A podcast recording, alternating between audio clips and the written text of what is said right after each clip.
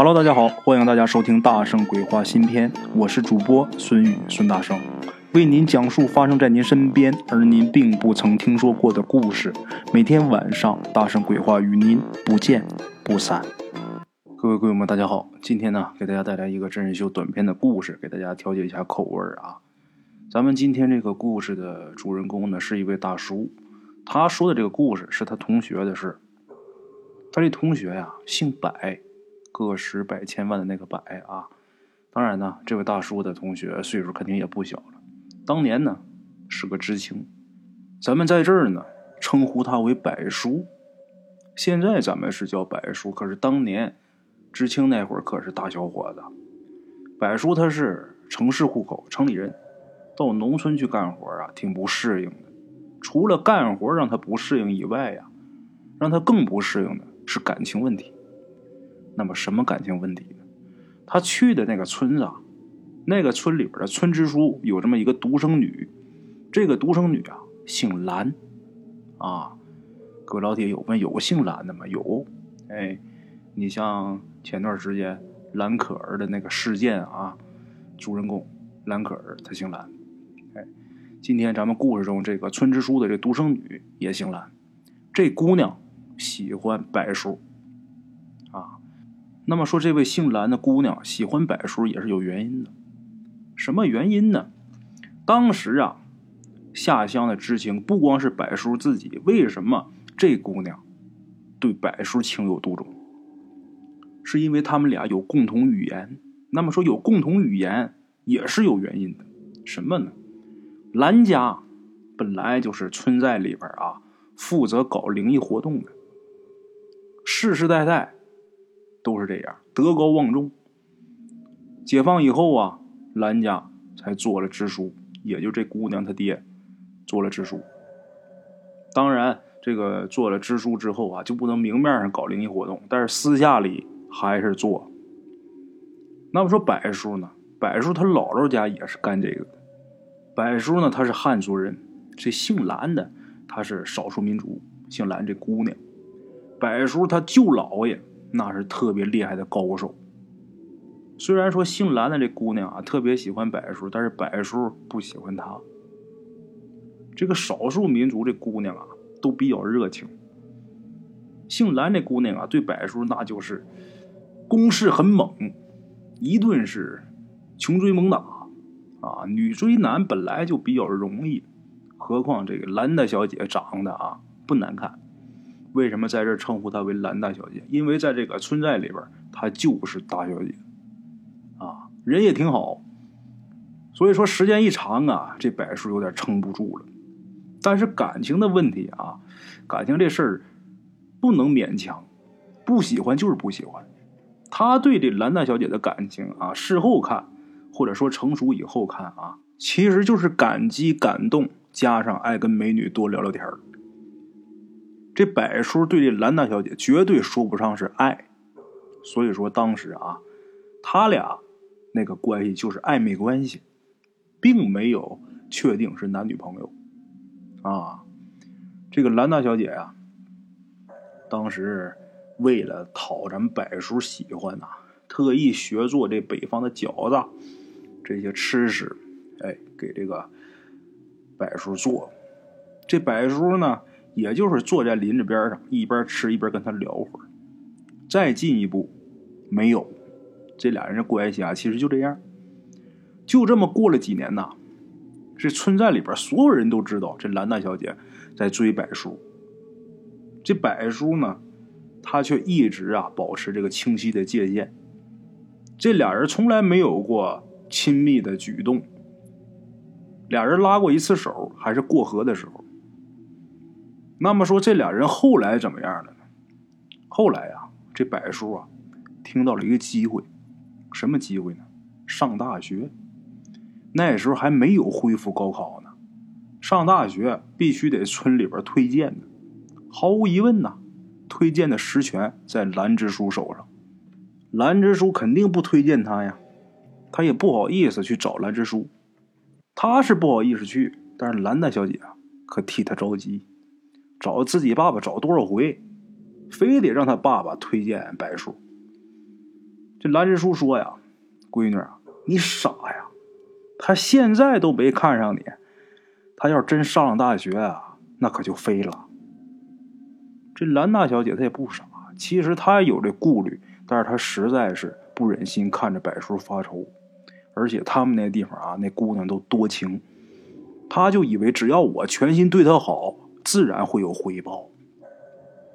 就这样啊，整整一年时间，这兰支书啊，让他自己的闺女给烦的都不行了。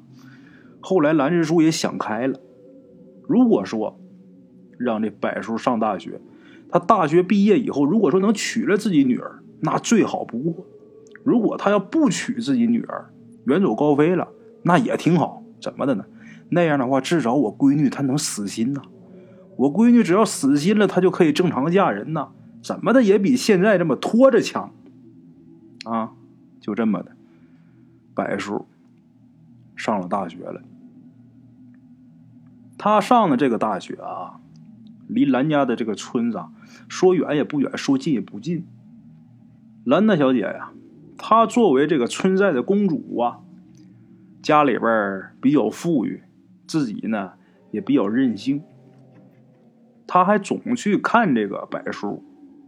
当然啊，这里边说总去也不是说很频繁，就大概就是半个月去一回。这个柏叔他也知道自己能上大学呀，都是兰大小姐帮个大忙了，所以说他对兰大小姐很感激。每次啊，兰大小姐来，柏叔啊都很热情的接待，只不过跟同学们说啊，说这是我表妹。刚上大学的时候啊，柏叔很高兴。可是半年以后呢，柏叔就越来越烦了。他不高兴，这兰娜小姐呀，一眼就看出来了。看出来肯定得问他呀，你为什么不高兴啊？这柏叔他不说。前面我不是说这个兰娜小姐她经常去看柏叔吗？她去的勤呢。兰娜小姐长得又漂亮，人又热情，所以说呀，跟这个柏叔他这些同学呀，也都认识，也都挺熟。柏叔不说，这兰大小姐打他同学那儿打听到，他为什么烦呢？因为柏叔啊，单恋呐，他们学校的一个女孩这个女孩啊，也是柏叔同学啊。他这女同学根本就看不上柏叔，人家这女孩是高干子弟呀，长得也漂亮，柏叔追不上，急坏了，是招没有了，给自己啊舅姥爷。写信求助，他舅姥爷没儿没女，啊，打小也很疼这柏叔。这柏叔有什么要求啊？他这舅姥爷几乎都有求必应。他这舅姥爷看了柏叔这信以后啊，就开始给柏叔做法。做法之后给柏叔回信，就说：“孩子，不行，这姑娘啊，跟你没有姻缘。”咱不能逆天而行啊！你再等两年吧，等姻缘到了就好了。他这舅老呀，其实后边这句话说你再等两年啊，只不过是对这个柏叔心理上支持。其实他舅老爷已经看出来，他俩一点缘分没有。这个柏叔接到回信之后一看，完了，唯一的这点希望破灭了。这希望一破灭，人这精神就崩溃，人这精神一崩溃。这身体就病倒了。人其实有时候就是这样，心理如果出了问题，这身体特别容易跟着出问题。要么老人怎么总说呀？这个好多病都是打火上来的呢？这火打哪来？其实就是心里边有事想不开，窝着一股火，人这身体就容易跟着出毛病。就这样，柏叔这病啊，是病了好，好了病，反反复复，断断续续，折腾了一年。这一年下来，一米七左右的这个个儿啊，剩下九十来斤儿。哎呀，这人病的不行，眼看这人要不行了，瞅这架势，好像撑不了多长时间。柏叔这家人都在北方，他也不跟家里说，这家里边也不知道，还以为他上大学上的很好呢。这些个同学们呐，看他这样啊，也跟着着急。当然，最心疼他的得说是兰大小姐。各种劝解，各种办法，那全想了，没用。兰大小姐最后受不了了，看不下去自己心爱的人这么难受。最后，他跟柏叔说：“我有办法，让那姑娘喜欢你。你用了我的办法，你得记着，十年之内，你不能再见我，也不能回我们那个村寨去。”柏叔啊，挺不好意思，都不知道说什么好了。这姑娘对我没得说。这兰娜小姐啊，跟他说完之后就走了。这时候，这柏叔还在病中呢。两三天以后，他那女同学，他喜欢的那姑娘啊，来看他，他不是生病了吗？来探病。这以前是从来没有的事儿啊。那来探病就得聊两句啊。结果这一聊啊，俩人很投机，一来二去，柏叔这病好了。柏叔跟这姑娘啊，这俩俩人关系也是飞速发展呢。这女方家里。原来不同意啊，之前不同意，但是这女孩啊各种作呀，最后他父母也闹不过这女儿，没办法，只能是同意。俩人一毕业就结婚了。柏叔啊，那心里边是非常感激这个兰大小姐。那么说，这兰大小姐临走之前，不是跟他有一个十年之约吗？这十年不能见兰大小姐，不能回兰大小姐那个村寨。这十年啊，简短解说，转瞬就过去了。柏叔啊，他工作生活都很美满，可是因为工作原因，他本来的计划呀没能实现。什么计划呢？他本来的计划呀，就是打算到了十年呐，他就去这村寨啊，去看看兰大小姐，得感谢感谢人家呀，人家对我天高地厚啊。可是因为工作这个原因，一拖拖到第十三个年头上，他才腾出空。啊，买了好多礼物，直奔兰家村寨。结果等一到了这个村寨啊，柏叔可就傻了。这个村寨里边好多村民啊，还认识他，就告诉他呀：“兰大小姐啊，疯了，不知所踪。他爹兰支书前几年也去世了。”那柏叔得问呐，怎么就疯了？结果这一细问。这村里好多人都埋怨他，就说兰大小姐疯了，还有他爹死了，都跟你有关系。怎么回事呢？这兰家呀，有一个秘传的东西，这个东西啊叫什么也不好说，总之是一项法术。这个法术的作用就是可以逆天而行，但是谁用了这个法术，谁得遭恶报，得遭天谴。逆天而行那还了得！这个法术传了几辈子，兰家人没人敢动。兰大小姐为了柏叔回来之后，偷偷的动用了这个法术，用了这个法术让两个没有姻缘的人在一起了，而且还很美好。这是逆天而行啊！所以说，这兰大小姐呀，遭了天谴，遭了恶报了。用完这法术，施完法，第二天就疯了。这兰之书啊，就这么一个宝贝女儿啊，为了给她治病啊，心力憔悴，几年以后死了，一命呜呼。这兰支书死了没几天，这兰大小姐一个没看住啊，就跑下山了。跑下山之后，从此是不知所踪。哎呀！柏叔一听说这事儿以后，后悔死了。早知道是这样的话，绝对不能让他这么干呐！不能因为我把人家一家人家给害了呀！可是现在说什么都没用了，为时已晚呢。柏树这心里这个难受，等回家之后啊，心里边那个内疚啊，就甭提了。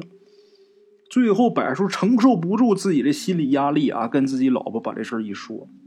他老婆是一个特别通情达理的人。